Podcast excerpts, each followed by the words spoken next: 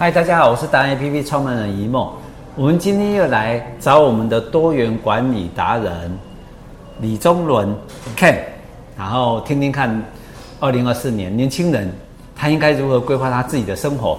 对，目前呢，因为刚好二零二四年嘛，对，才刚开始。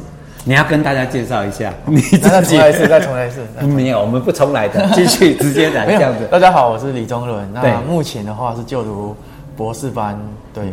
那在二零二四年，就是给自己一个期许，就是能够一些有重大的突破，比如说接触到不同领域的一些相关的新知，对，然后比如说像我目前有接触到一些咖啡的知识，嗯，然后还有一些比如说像太阳能面板的知识相关新知，对，那希望之后还可以一些更多的。不一样领域或是产业的一些，就是吸收啦。对，二零二四年会不会让你是一个很困扰的年？也就是说，为什么这样说呢？因为刚好你现在是又是我们为什么要采访像他年轻人三十岁左右的，二十到三十之间，然后又是就学。那如果你就学完之后没有继续。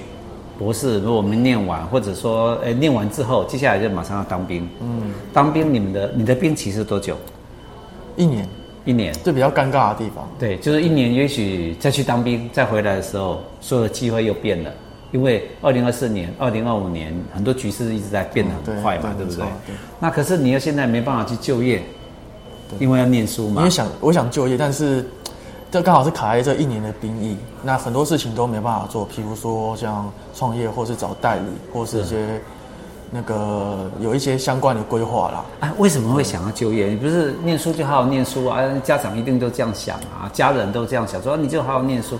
可是因为毕竟年纪到了，然后你都在读书，讲白一点就是现实的面，就是你还在读书，那你没有相关一些。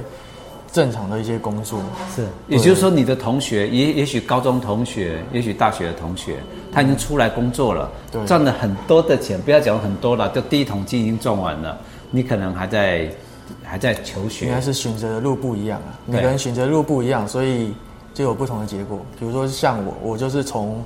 大学硕士到博士就一路念上来，没有断过。那可能同学就是觉得说，我念硕士班没有对他的工作没有什么太大的帮助，所以他就直接去就业。哦，对，就直接当兵再就就业。但是我就是因为可能因为家里的关系，期许希望我能够继续读下去，对，然后导致现在那目前未来就是可能就是想要赶快毕业，对，然后当完兵，然后选择自己想要的工作。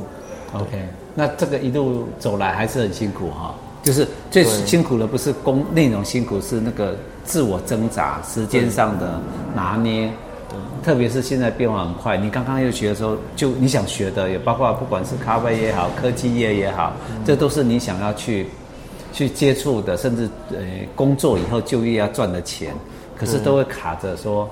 反正是、你都只能在一年后，就是步步难行，你知道吗？啊，OK，对好。那你有你觉得依你这样子，在台湾应该这样的年年轻人应该还蛮多的，是不是？要看，如果是选择就是读下去到硕博士班的话，对，可能会遇到这种情况。可那也有人觉得说，他读完硕士班就可以，然后就去当兵，然后之后就比较好规划他的生活。对.但是我就是比较，对我是直接念博士班了，所以就比较卡，OK 一点。好。呃，希望我们今天刚好这一集可以让大家开春的时候嘛，就知道说，其实年轻人还蛮苦恼的，不要再老是指责说年轻人，他们有在用心想，对不对？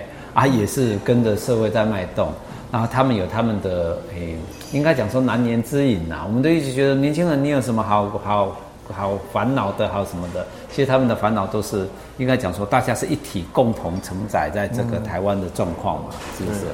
好，我们为他加油喽！好，OK，好，加油，加油。